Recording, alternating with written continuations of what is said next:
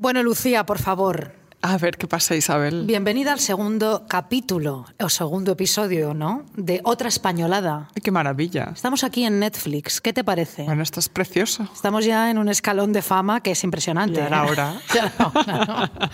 Bueno, bienvenidas y bien halladas a este podcast de Netflix. Mil gracias, Netflix, de verdad, todo el rato, Por todo favor. el tiempo. O sea, por Viva favor. vosotros. Viva Netflix por contar con nosotras en esta ocasión para continuar con este homenaje al cine patrio, Lucía Ligmaer, Sí. al cine español que os estáis pegando con estos podcasts fantásticos. Maravillosos. A nosotras, eh, querida Isabel, nos toca desbancar los prejuicios de que el cine español no ha sido atrevido o rompedor, ¿no? Para eso estamos aquí. Bueno, estos, es- es- todos los episodios están basados Bueno. en esta idea, pero nosotros estamos... Pero nosotros venimos hoy a hablar de que en España no se han roto tabús, ¿no? De Sí. desbancar este prejuicio.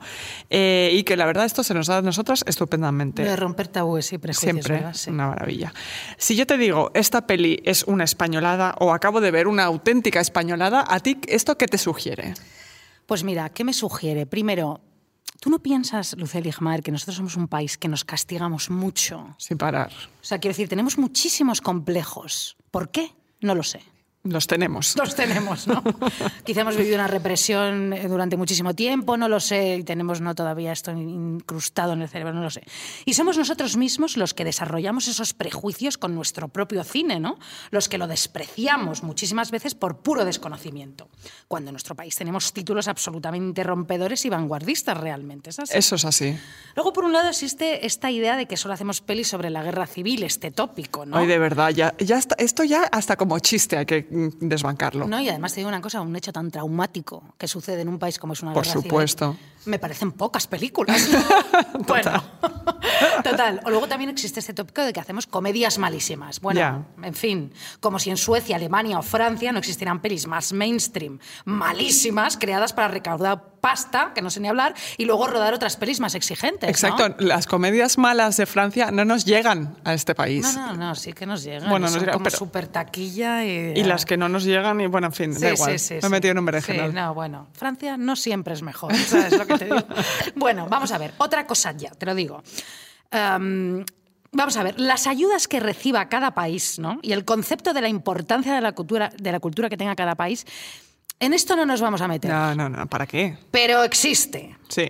¿no? Sí. El concepto de cultura que tenga cada país. Eso lo Y lo que sabemos. invierte cada país en la cultura. Y lo que aprecia cada país, Habría su cultura. que ah, darle una vueltecita, ¿no? Otro podcast. ¿Eh? Eh, crea contenido, crea cultura. No. No. Bueno, venga, vamos a ver, no nos vamos a meter más. Un poquito nos hemos metido para allá. Pero españolas las habrá efectivamente, Lucía Ligmaer. Esto es así, bueno, no pasa nada, ¿no?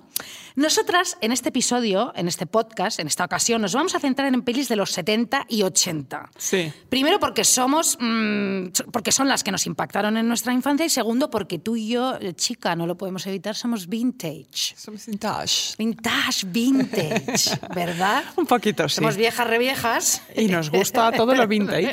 Exacto, pero bueno, para nosotros cualquier tiempo pasado fue mejor que fuerte, ¿verdad? Ya, ya, ya. Sí, eso sí. me queda un poco Sabina, ¿no? Pero no, bueno. Pero bueno, no siempre, eso no siempre es verdad, pero bueno, eh, yo te propongo una cosa. Vamos a subvertir el término españolada, ¿no? Para Sí. hablar de buenas películas, de películas con carácter, que cuentan cosas que eran súper tabús, Sí. eh, que es nuestro tema de hoy, ¿no? Esta subversión del término y, y que se dice, ¿no? Que en España nos han hecho películas con un contenido un poco complejo, ¿no? Sí. Pues sí. Vanguardista, Vanguardistas, revolucionario. exacto. A mí, por ejemplo, eh, o sea, tú piensas, ¿es una españolada verano del de 1993 de Carla Simón? Pues no. No. Dilo en catalán. Estiu del 93. Muy bien. Aquí sabemos idiomas. Hombre, claro. Pues, por ejemplo, esta película que trata el abandono familiar y el SIDA es un ejemplo estupendo. También, por ejemplo, La herida de Fernando Franco, que mucho antes de que se creara un discurso sobre la salud mental, aborda de manera súper cruda el trastorno límite de personalidad de una mujer joven. Sí. Eh, algo que, por cierto, vemos ahora recuperado en Loco por ella, una película reciente de Netflix. Viva Netflix, Viva tiempo, Netflix, sí. dirigida por Dani de la Orden, que aborda el tema de la salud mental dentro de una relación. Bastante, de manera bastante novedosa, Sí. hay que decir. Tenemos, bueno, es que en los últimos años, ¿no? en el siglo XXI, tenemos películas eh, que tratan temas complejos. La obra de Joaquim Jordá, que de niños, eh, que es de 2003, por cierto, disecciona la pederastia y su tratamiento en la prensa contemporánea. O sea, tenemos muchas películas que tratan estos temas que podrían ser españoladas desde, desde un lugar bueno. Claro, ¿no? subvirtiendo, como has dicho. Fenomenal. Exactamente. Menuda españolada. Menuda españolada. Qué bien, ¿eh? qué, bien. maravilla. Menuda españolada, ¿no? Exacto. ¿Qué es una españolada? Españolada.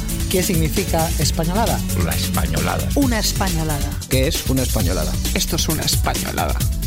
Esto es Otra Españolada, un podcast de Netflix. Por supuesto, Sí. nosotras Sí, hoy vamos a hablar de Almodóvar, ese es nuestro padre. que es nuestro fundador. padre, exclusiva. Tú sabes que yo le di un feroz. Sí, Claro. yo le hice una entrevista. Qué fuerte. Qué maravilla. Qué maravilla. Eh, que ha tratado eh, Almodóvar, por supuesto, la transgresión en todas sus formas. Si el gran tabú, el gran tabú es el sexo, eh, ¿por qué no hablar de una película maravillosa como La ley del deseo? Sí.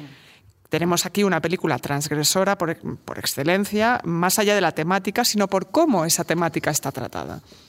Recordemos, estamos hablando de una película que se estrena en 1987, en una España segura de sí misma, la España del pelotazo, de enorme crecimiento económico. España es en ese momento una potencia europea. Y eso se refleja en esta película, lo ves desde el inicio. Es la España posterior a la movida, la España del diseño, del vestir bien, de camisas de seda, sale todo el mundo guapísimo, bailan desenfrenadamente, se drogan furiosamente. Es un momento de una dolce vita que pasa en esa época a, ser algo más oscuro, ¿no? más adictivo, no como las pelis anteriores que todo es alegría. Eh, ojo que ahora ves estas películas y parece que todos vayan vestidos como de narcotraficantes de Miami. O sea, Son los 80, querido. Ves los, ves los 80 ahora y bueno, pero así eran los 80 y así son un poco los modernos de ahora. Sí, hay que estamos decir. recuperando esa moda. Así es. Todo vuelve, Lucía. Todo vuelve Vintage, siempre. claro, Vintage, sí. exactamente. Almodóvar deja de lado el holgorio de la movida y se adentra en un terreno más serio ¿no? y empieza a hacerlo como hará con muchas películas posteriormente, tratando, suponemos, con una especie de alter ego suyo, ¿no? ya sea un escritor, un director de cine, etc. Él, él lo hace mucho en sus películas. Siempre, siempre. Siempre. Y en este caso creemos que es su primer alter ego, alter ego que es Eusebio Poncela, eh, que es un director de cine y teatro que acaba de estrenar su última obra, que se llama El paradigma del mejillón, Sí. con mucho éxito. ¿no? Eh, mientras su novio, Miguel Molina, mucho más joven, se ha ido de vacaciones sin él, aparece Antonio Banderas, que es un fan obsesivo, con guapísimo, con el que él se acuesta, y se crea así en la trama un triángulo amoroso que no se puede resolver, ¿no? O sea, porque A quiere a B, B quiere a C y C quiere a A, ¿no? Qué Esa es. La ley del deseo, ¿no? Un poco de la que habla Almodóvar, de la que habla la película, que es ese deseo erótico que nunca se colma totalmente, ¿no? Siempre está ahí eh, como a punto de caramelo, Una pregunta. eh, Dime. ¿No te parece que Eusebio Poncela y Marisa Paredes se parecen muchísimo? Estos comentadísimos que son iguales. De hecho, ¿salen juntos en alguna película? No lo sé. Qué fuerte. Mm. Habría que verlo. Eh, mientras tanto. Eh, en la película entra en escena Tina, que es la hermana trans de Poncela, interpretada por Carmen Maura, que ha sido abandonada recientemente por su amante lesbiana, que la dejó a cargo de su hija Ada, de 10 años. Sí. Esa es, esta es Sí, la intro. Sí, muy bien. 1987 España. Exactamente. Tina dedica su tiempo a Ada y es una madre sustituta amorosa y Poncela ejerce de padre en esta familia inusual para 1987 y poco convencional, incluso podríamos decir para el día de hoy también. Sí, o sea, sí. esto lo sacas hoy en día y también resulta poco convencional. Sí. Para añadir más movida al tema, Tina recuerda a su gran amor, que no es otro que su propio padre. Toma ya. Claro, con quien mantuvo una relación incestuosa cuando apenas era una niña, cuando apenas estaba en la infancia. Mira, si esto no es romper tabús, chica, o sea, yo ya no lo sé. Totalmente. Por cierto, como muchas de las películas de Almodóvar, las tienes en Netflix. Siempre viva Netflix, viva, por supuesto, Viva, por viva. favor, corre a verla si no la has visto. Sí. Podríamos hablar de muchas cosas para tratar eh, la ley del deseo, pero quizás una de las más interesantes es el tratamiento del deseo homosexual de los protagonistas, ¿no? El de Poncela, Bande- Banderas y Molina. Recordemos, es 1987. En el cine mainstream aún faltan seis años para que Antonio Banderas y Tom Hanks se den un beso en el cine como pareja homosexual. Y esta es una película que trata la homosexualidad en primer plano, pero no está aislada de la trama. No. O sea, no es la trama. Eh, tiene contexto. No es sobre el derecho de que haya un amor homosexual, sobre la implicación política de ese amor homosexual, sino del deseo, sea homosexual o no.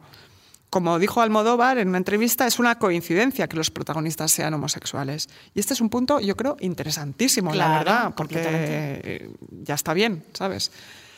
Quiero decir que, que puede Sí, que es en una la anécdota, Es, una no- es, sí, es sí. parte de la trama, eh, no se discute, mm, está muy bien Hay eso. unas escenas de sexo se impresionantes. naturaliza, sí, sí, se naturaliza. Bueno, las escenas son una locura, son una A maravilla. lo mejor quizás las, las primeras escenas de sexo entre tíos en, una peli, ¿no? En España, al menos, que nosotras recordemos, Sí. no nos matéis, pero No nos matéis, sí, eh, sí. eh, son las que recordamos ahora mismo. También resulta que cuando la ves es una película muy libre por muchas razones. Y es que sigue uno de los temas principales de Almodóvar. El amor es una condena. Es una enfermedad. Total. Esto es así. Te lo dicen hable con ella, ¿te acuerdas? Cuando Rosarito le coge por detrás a. ¿Cómo se llama este actor? Buenísimo, el de hable con ella. Cámara. No, no, el, el otro, ay, que se me ha ido. Grandinetti. argentino. Sí, Grandinetti, que le coge por detrás no le dice. El amor es una enfermedad. Total. O lo dice Grandinetti en un taxi. No me acuerdo. Bueno, da igual, lo dice Lo dice alguien. sí. Lo, dice, lo dice Almodóvar. Sí, al sí, lo dice. Almodóvar, exacto. El amor es una condena, esto es así, no el amor homosexual, sino todo el amor. Amar a otro te vuelve débil y esto se pone, en este caso, en el contexto de la familia también y de la cultura. Lo vemos con el tema de Tina y su historia de amor y abuso con su padre. Es una peli, claro, que tiene, si lo ves, tiene conexiones con el cine posterior de Almodóvar, ¿no? como con La mala educación, de- que es el 2004. Sí. Estas conexiones son primeramente tratadas aquí. ¿no? La educación es represora, por supuesto, el establecimiento de tabús y, de traumas en- de los que los protagonistas quieren liberarse y, en este caso, pueden liberarse de ellos. Sí. Ojo que estamos ante un Almodóvar optimista, sobre todo como la época, como os decía, ¿no? 1987, cultura del pelotazo, es el final de un destape, gente vestidas como narcotraficantes de Miami o modernos de Malasaña, ¿no? Eh, Y Carmen Maura gritando, riégueme, Ahí, riégueme. ahí ¿no? vamos, ahí Claro. vamos. Eh, no hay colapso ecológico, no hay miedo al futuro. Vivimos en, un- en una historia ascendente, ¿no? donde creemos que todo futuro puede ser mejor. ¿no? Que como que cronológicamente, si pasaba el tiempo, po- pudiéramos liberarnos de la represión. ¿no? Sí. Tina es un personaje libre, es un personaje feliz, que ha elegido su propia vida. Ella es una mujer, eh, si la ves, es que la película es maravillosa para ver esto. Eh, ella acepta su pasado, ella no huye de sus recuerdos. De hecho, en un momento entra en su antiguo colegio ¿no? y entra con, una, con felicidad. Ella no se victimiza, su pasado para ella no es traumático. Ella defiende a su padre, defiende su pasado. Aquí eh, no, no hay solo que pensar que, que, por decir esto, impera la idea libertaria, ¿no? porque hay un Ya. Almodóvar muy, muy Sí. libertario en esta primera época, sino que también es la construcción del personaje. Sí. Porque ella es quien toma el control de la narración, de Claro, su propia vida. De su propia vida, claro. Y como sabemos bien por el feminismo, quien narra es el sujeto activo de lo que le pasa. ¿no? Claro. Yo tomo el control de mi, de historia. La vida no me ha machacado. Yo tomo las riendas de la vida y no. Yo Y, decido que soy sí. una Y acepto superviviente. mis traumas y mis cosas. claro. Exactamente. Recordemos, como tú bien decías, a Tina, a Carmen Maura en la escena de la manguera, ¿no? que riégueme este homenaje total al cine, parece una diva italiana, Sí. una- un recuerdo de la Dolce Vita, una oda a su cuerpo también. ¿no? Almodóvar siempre dijo que, que quería hacer un homenaje también a Carmen Maura ahí, a su deseo, a su existencia. ¿no? A mí me encanta, o sea, La ley del deseo me parece un peliculón porque lo que quiere contar es muy poético. Porque, claro, ella, mm, el amor de Tina por su familia, creada por ella misma, eh, que es, esto es algo muy novedoso en el momento. Cada uno elige a su familia. Ojo que todavía en 2021 hay gente que se echa las manos a la cabeza cuando hablamos de familias que no son el vínculo tradicional de sangre. ¿no? Esta es la familia elegida eh, en 1987. Ese amor puede ser redentor, en el caso de Tina, ¿no? el amor que ella ejerce, el amor familiar, pero el amor también puede ser una psicopatía, porque Claro. en el caso de Antonio Banderas eh, lo es. Eh, pero siempre enunciar el amor es eh, sinónimo de libertad. O sea, pese a que, como tú decías, es una enfermedad, que dice siempre Almodóvar, poder decirlo te libera. Es una peli sobre el deseo y la libertad. Fíjate que los protagonistas están perdidos en un laberinto de pasiones y de deseo, de nostalgia por el tiempo pasado, de amor no correspondido, en el que no hay diferencias, ni siquiera cuando se trata el tema trans. Almodóvar lo hace esto de una manera muy inteligente. Cuando revisitas la película eh, es una maravilla, porque cuando hay algún personaje de fuera, externo, que intenta señalar las diferencias de los personajes o ridiculizar esas diferencias, el espectador siente rechazo a ese señalamiento. Muy bien. Almodóvar nos pone en un lugar culto, ¿no? en el que quiere situar también la acción, en la que la oscuridad perversa social es rechazada. Y te dice, esto es lo que hay y todo esto es hermoso. Claro. O sea, acéptalo, ya esto me encanta. No, y además este es el universo que yo propongo en esta película. Exactamente. Y si te- no te metes dentro de él, pues allá tú. ¿Estás fuera? Fuera, te rechazamos, efectivamente. Muy bien, a mí también me encanta la ley del deseo. La verdad es que podíamos hablar todo el rato de el películas de rato. Almodóvar, sinceramente. Amén, Señor Padre Todopoderoso. Bueno, Viva, viva pero, él. hija mía, qué fuerte, ¿vale? ¡Qué fuerte! Porque yo te traigo aquí una joya de la corona. Ay, por favor, qué maravilla. España. Viva. Una buenísima españolada. Españolada total. Viva. Mira, te voy a hablar de una peli que no solo rompió tabús o tabúes, que se puede decir las dos cosas, por la forma en la que está rodada, sino también por su contenido. Forma y contenido, querida. Qué maravilla. Muy bien. Esta película es una bomba, es sensacional, es revolucionaria y es española, lo vuelvo a decir. Toma ya. Te hablo de función de noche, querida, nada más y Oh. nada menos. Dirigida, ojo, por una mujer, Josefina Molina, ¿vale? E interpretada por Lola Herrera, haciendo de Lola, Lola Herrera y su ex marido Daniel Dicen- Dicenta, perdón, haciendo de él mismo, de Daniel Dicenta. Mm, qué ¿vale? Que es el ex marido, precisamente, de Lola Herrera. A lo bestia. En esta cinta, en este film, en esta película, la expareja se confiesa 14 años después de su separación, sus traumas se hacen reproches y asistimos a un porno de su intimidad, hija mía. Impresionante. Bueno, bueno, tan increíble y tan bien hecho que no puedes apartar la mirada. La película se rodó y se estrenó en 1981 y es la segunda peli de Josefina Molina, que debutó en los 70 con Vera un cuento cruel.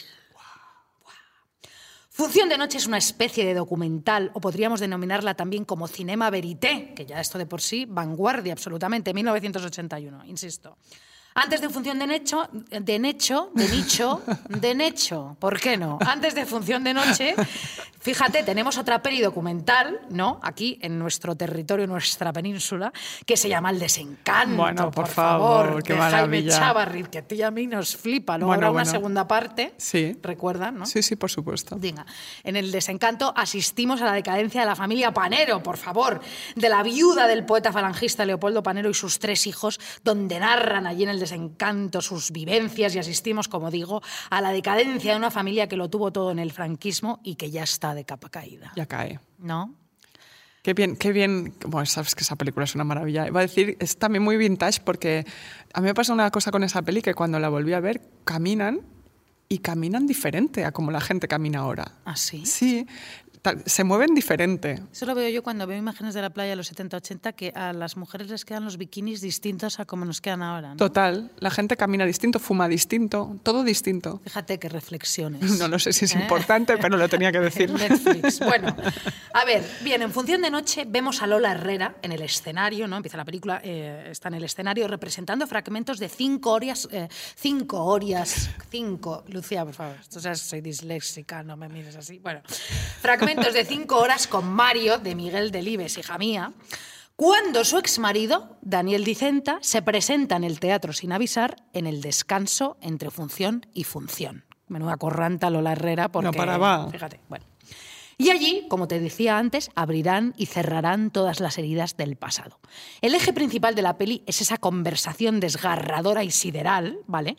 Pero, para que todo sea un poquito más ameno, ¿no? Se intercala con momentos de ella representando la obra, secuencias de un sacerdote leyendo la declaración de nulidad del matrimonio, Fíjate. que además ese mismo año en España se aprobó la nulidad del matrimonio, o sea que fíjate. Secuencias de Lola Herrera en, en casa de una vidente, que esto me encanta, de una vidente. Siempre, nos encantan. Siempre, sí. Secuencias de Lola Herrera en la consulta de un cirujano para una reducción de pecho. También se intercalan declaraciones de los hijos de los dos, los hijos reales de los dos, ¿no? Qué locura. Y también un paseo de la Herrera con su amiga, la también actriz Juana Ginzo, que es una señora muy moderna, que le va en el paseo como diciendo, tú tienes que hacer esto, no sé cuánto, la reputación no te tiene que importar, tú te tienes que liberar, no sé cuánto, no sé qué. Muy bien. Todo esto esto, como te digo, para dar un respiro al espectador que está asistiendo a una conversación de dos sex súper fuerte, ¿no? La conversación más fuerte de los años 80 en España. te lo juro. O sea, de verdad, ¿eh? O sea, las escenas de sexo de la ley del deseo en los años 80, esto se queda eh, en, en nada, Nada, con lo que se nada. dicen estos dos. Qué barbaridad. Bueno, La tenéis ahí, o sea, se puede sí, ver sí. entera. Aquí se funde la ficción con la realidad de esta expareja. Se funde todo. Aquí es un tracatriqui trucu trucu tru batido, ¿no? Y lo que subyace es el drama de una mujer, Lola Herrera, criada en la posguerra, que tuvo que asumir el rol de mujer que se esperaba de ella, ¿no? De una sociedad patriarcal implacable y que nunca fue feliz. Ni la sociedad, ni ella, ni las mujeres, ni nadie, ¿no? Claro. Primero, Lola Herrera le explica ¿no? a, a Daniel Dicenta, su ex, que por cierto no para de fumar y beber whisky en toda la película, que su personaje de Cinco horas con Mario, Carmen Sotillo, se funde con ella. ¿no? En Cinco horas con Mario, Carmen Sotillo confiesa a su marido ya muerto en un ataúd, ¿no? está el ataúd en el escenario y ella está ¿no? vestida de viuda eh, Sí. eh, de negro, está como reprochándole cosas, está hablando con él. ¿no? Y entonces, bueno, le va reprochando pues toda la infelicidad del matrimonio, ¿no? Entonces, bueno, claro, Lola Herrera le explica a su ex que muchas veces interpretando a la Sotillo, mientras le reprocha al muerto, a veces le ve a él, a su exmarido real. Claro, Le dice, a veces te veo. claro. Mario eres tú. Claro. Qué fuerte. Eso es fuerte, ¿eh? Lola Herrera que luego eh, interpretaría, interpreta Cinco horas con Mario durante toda su La- vida. para la ¿no? posteridad, claro. Bueno, Lola y Daniel, eh, fíjate, te cuento, ¿no? Se casan, ¿no? Y luego él la abandona con dos hijos y ella tiene que criarlos sin él, sin su ayuda. Ese es el primer reproche. Él Claro. se fue y ella tuvo que tirar del carro sola. Para ella en muchas ocasiones eso fue una carga, le confiesa a sus hijos, ¿no? Y claro, le dijo que no tuvo libertad para vivir, ni para elegir, ¿no? Solo trabajaba para poder criarlos y así no pudo vivir para ella misma. He vivido para todo el mundo desde siempre, dice, nunca para mí. Esto es muy parecido a lo que dice Liv Ullman en Secretos de un matrimonio a Johan, su marido. ¿no? He vivido siempre como los demás esperaban, como mi madre esperaba, como tal, y no he vivido para mí. Y, españolada, y lo llaman españolada. Fíjate, pues es una gran españolada. Es una gran españolada, el despertar de estas mujeres Por ¿no? favor. con una sociedad que las reprimía. Muy bien.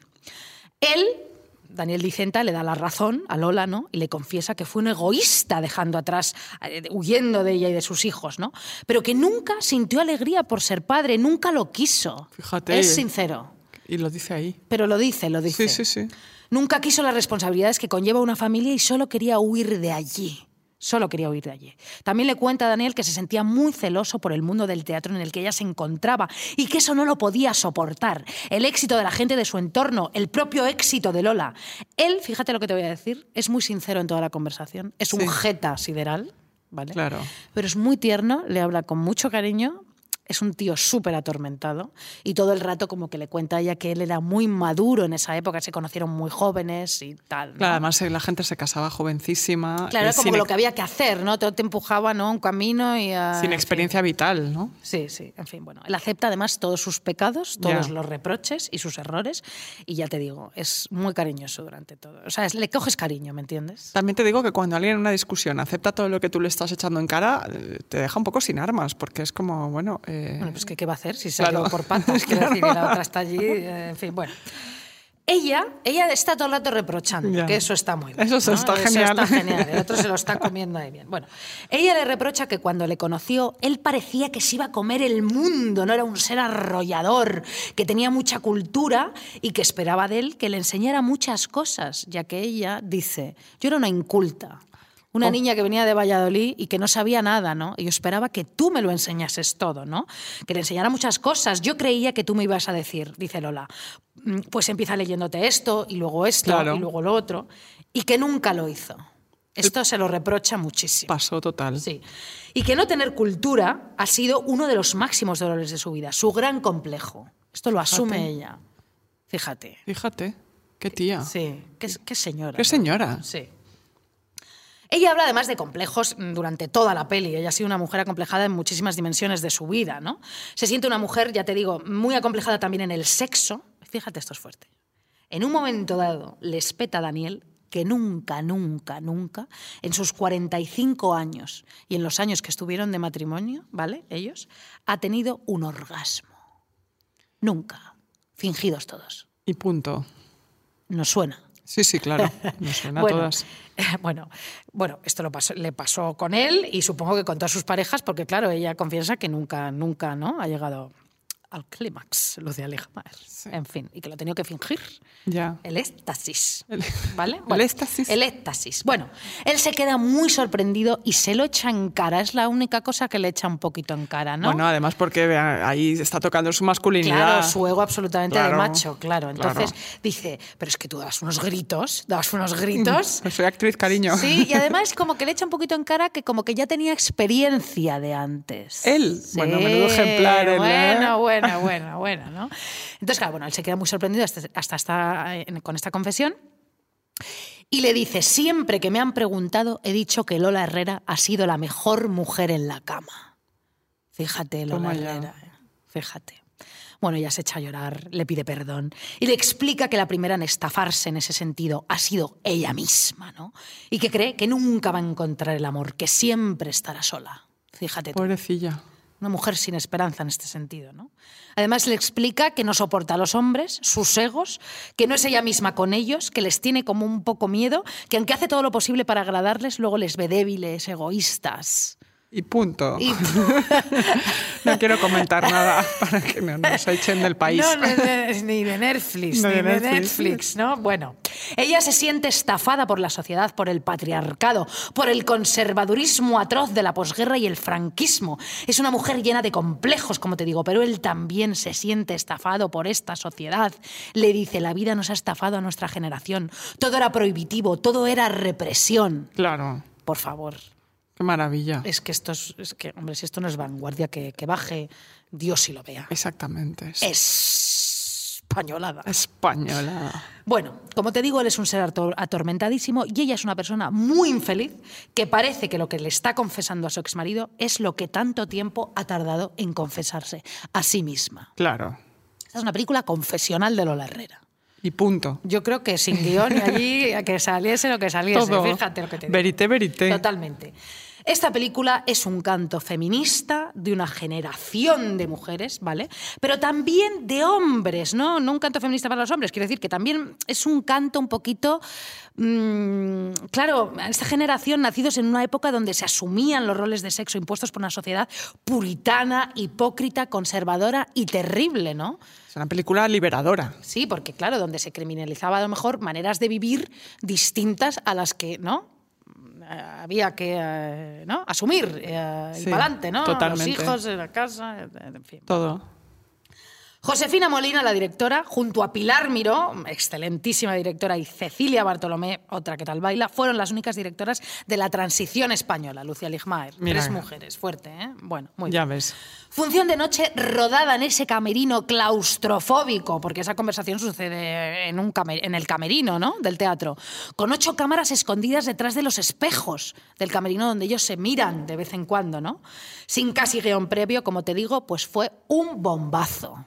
Merecido. Como no podía ser de otra manera. ¿no? Así es. Todas las mujeres diciendo, claro, si yo sentía esto, si a mí me pasaba Pero esto, si soy no yo. sé cuánto, si soy yo, claro, identificación instantánea, ¿no? Y los tabúes o tabús, yo creo, yo tabúes, digo, que rompe Lola Herrera es un ejercicio revolucionario y feminista, lo vuelvo a decir, en el cine español. Y yo diría que en el mundo entero.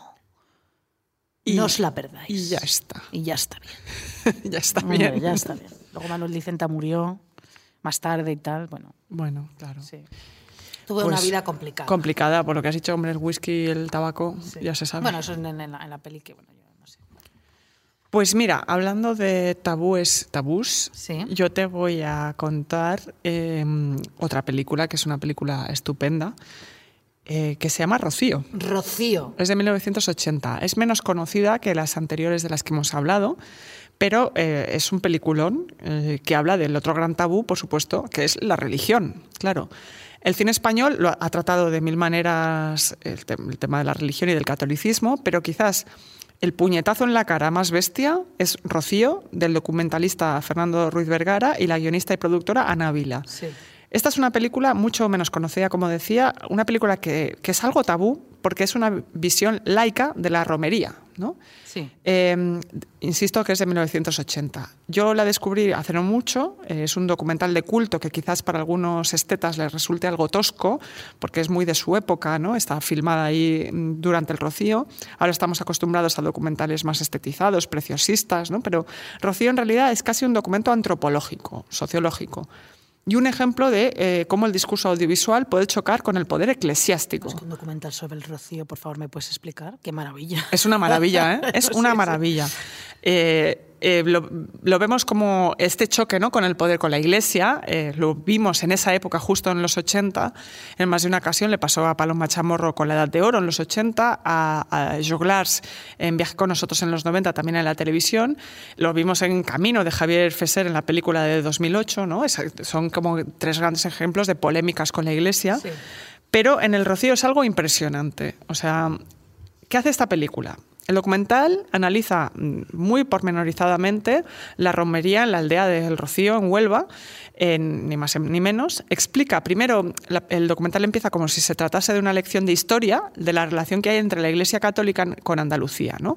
Y pasa a centrarse después en qué consisten las romerías, despojadas de la idea de embrujo ¿no? o de la magia con la que siempre se quiere revestir a la fiesta. ¿no?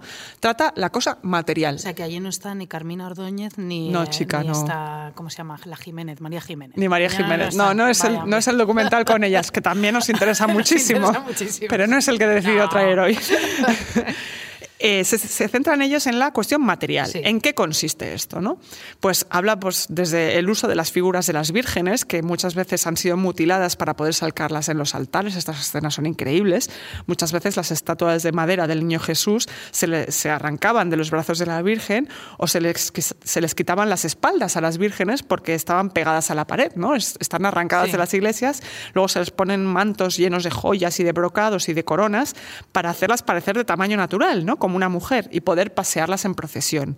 Todo esto lo cuenta el documental muy, de- muy detalladamente, desentraña la diferencia entre el folclore y los falsos mitos, ¿no? y quiere distinguir la Andalucía oficial de la Andalucía real. ¿no? Es muy interesante. Cuenta, por supuesto, el tema del dinero.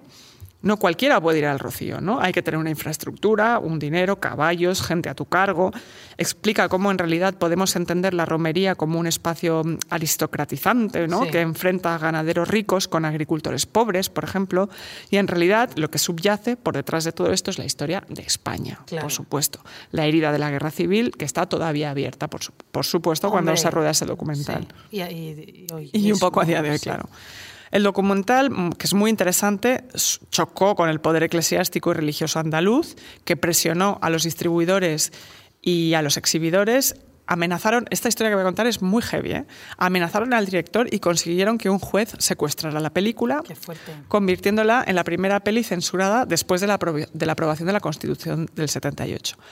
La película es mutilada, se le hacen cortes, se condena al director a dos meses y un día de arresto mayor, eh, se le pone una multa de 50.000 pesetas y una indemnización de 10 millones de pesetas, que es muchísimo para la época, en concepto de responsabilidad civil por un delito de injurias graves contra algunos miembros de la hermandad rociera Qué a los que citan. Sí. Sí, sí. El documental tardó cinco años en estrenarse en Andalucía, nadie se atrevía, y cuando se hizo fue con cortes salvajes. El director comentaba, ahora ha desaparecido la censura oficial o la estatal, pero seguimos contando con otras múltiples censuras, con la censura económica para empezar. Esto me recuerda a algo que dijo recientemente nuestro cineasta contemporáneo Almodóvar, del que estábamos hablando, que él decía, a día de hoy podría hacer mis películas más transgresoras, el tema es si las podría distribuir o no que es algo que, claro, estamos en momentos a veces complejos con, Sí. estos, con estos temas. Rocío vive la suerte de otros documentales de la época, como El proceso de Burgos, eh, de Manuel Uribe, o Cadáveres, de Ángel García del Val, que sufren censura administrativa y económica, en un momento en el que la censura de facto ya no existe ¿no? Y la democracia comienza. Hay películas que logran sortearla, como El crimen de Cuenca, Esa película es fuerte. que es fuertísima, fuertísima.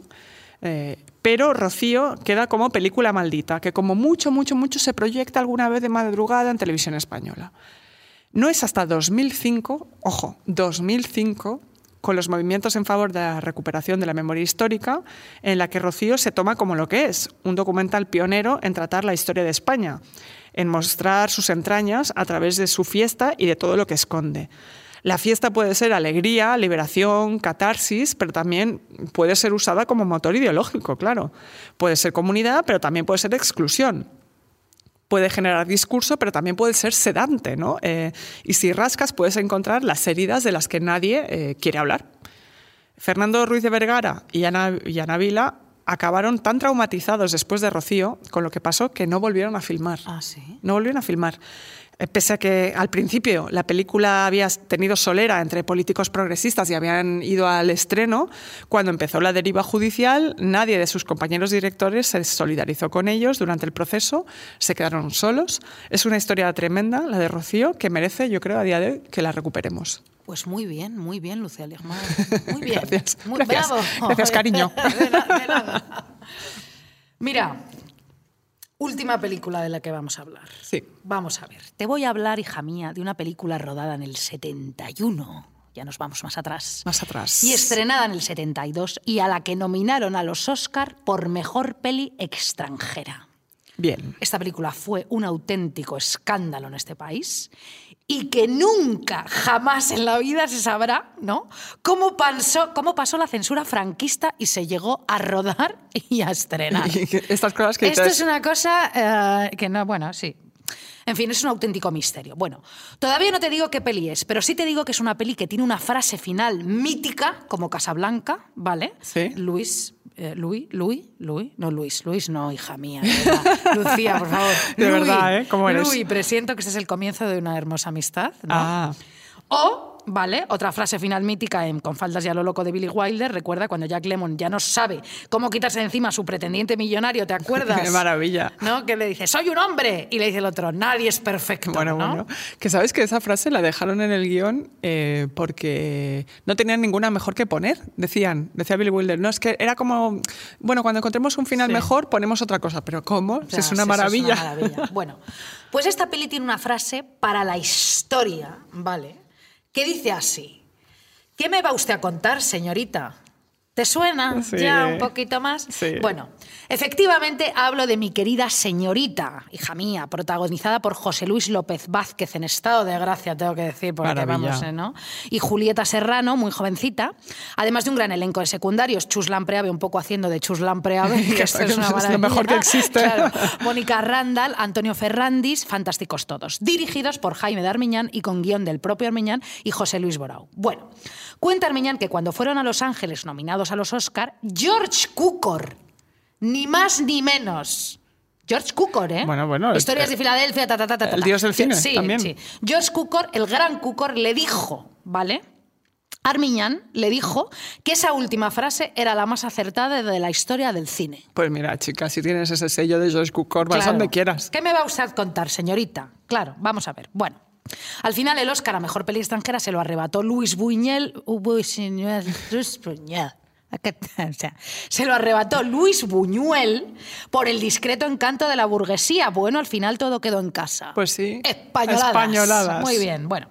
La peli con esa banda sonora de Chopin, aquí ya hablo de mi querida señorita, no del discreto Claro encanto sí. de la burguesía, que también es, es- es una maravilla. Bueno, la peli con esa banda sonora de Chopin, Tristeza, ¿no? Se llama Tristeza, ¿no? Que va cambiando de ritmo con la peli, más pausada en momentos más dramáticos, más animada cuando la cosa se pone un poquito mejor. En fin, la peli cuenta la vida de Adela, una señora de unos cuarenta y tantos años que vive soltera en una ciudad de provincias, yo presumo que gallega.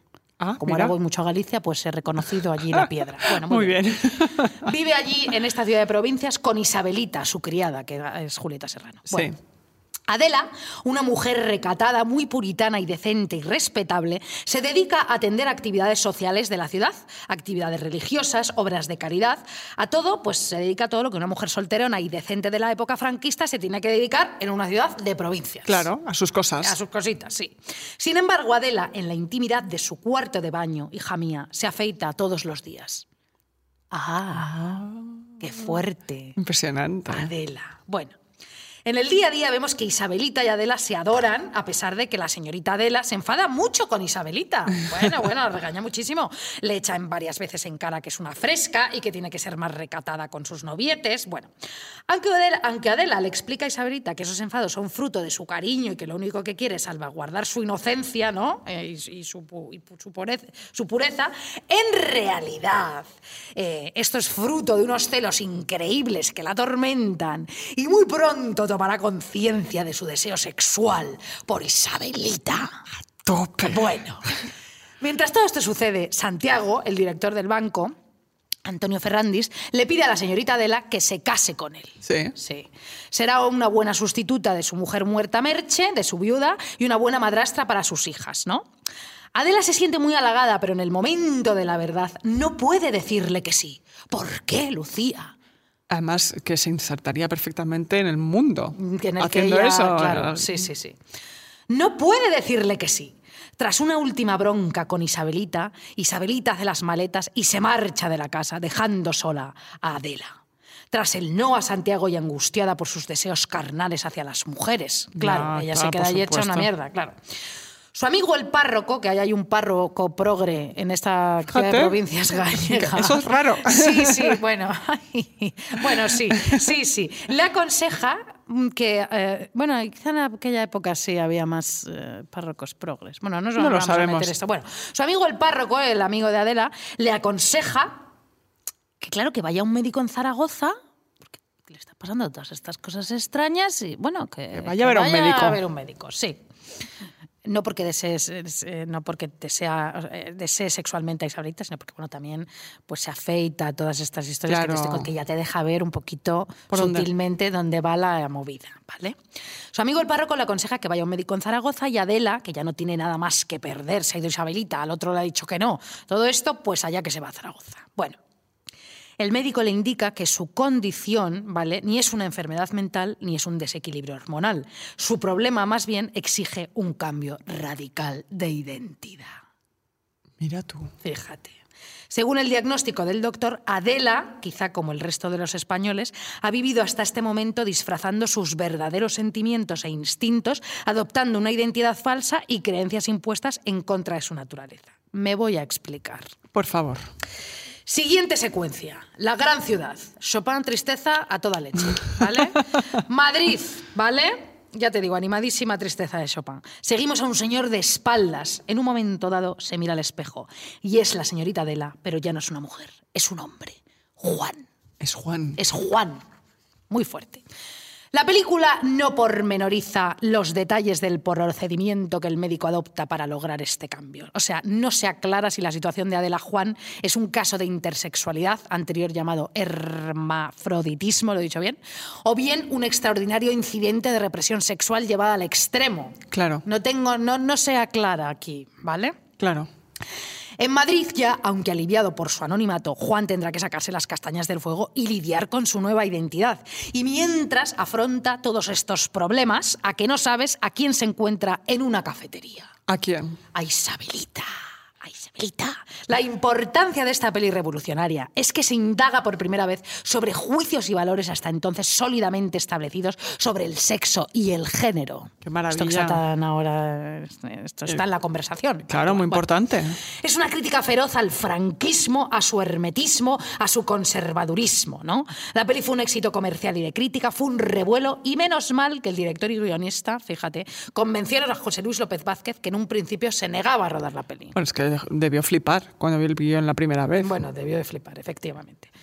Bueno, hija mía, y aquí terminamos con estas españoladas revolucionarias y todas y cada una obras maestras, Lucía. La verdad es que qué maravilla de españoladas Hombre, ¿eh? hemos traído aquí hoy, ¿eh? Bueno, que además es que mm, es muy importante revisar todo esto, ¿no? Porque para entender nuestro pasado, pero sobre todo, pues nuestro presente, ¿no? Sin duda.